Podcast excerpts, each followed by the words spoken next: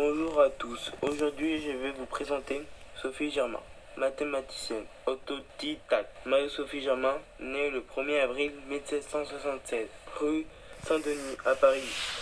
Sophie Germain est une mathématicienne, physicienne et philosophe française. Elle est connue pour le théorème d'arithmétique qui porte son nom pour pouvoir se consacrer aux mathématiques alors réservé aux hommes.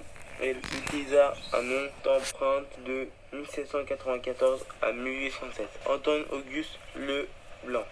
Marie-Sophie Germain est une des premières mathématiciennes françaises. Elle est connue pour ses travaux sur la théorie des nombres. La passion de Sophie Germain pour les mathématiques débute lorsqu'elle a 13 ans. Sa condition de femme constitue un frein terrible à sa vocation de mathématicienne car elle est réservée aux hommes.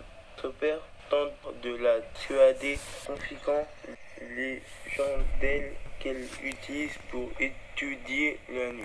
Par la suite, Sophie se procure les cours de l'école polytechnique réservée aux hommes.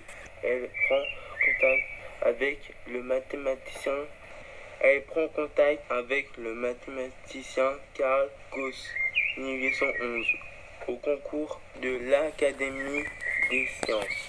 Sophie Germain meurt en 1831 d'un cancer du sein.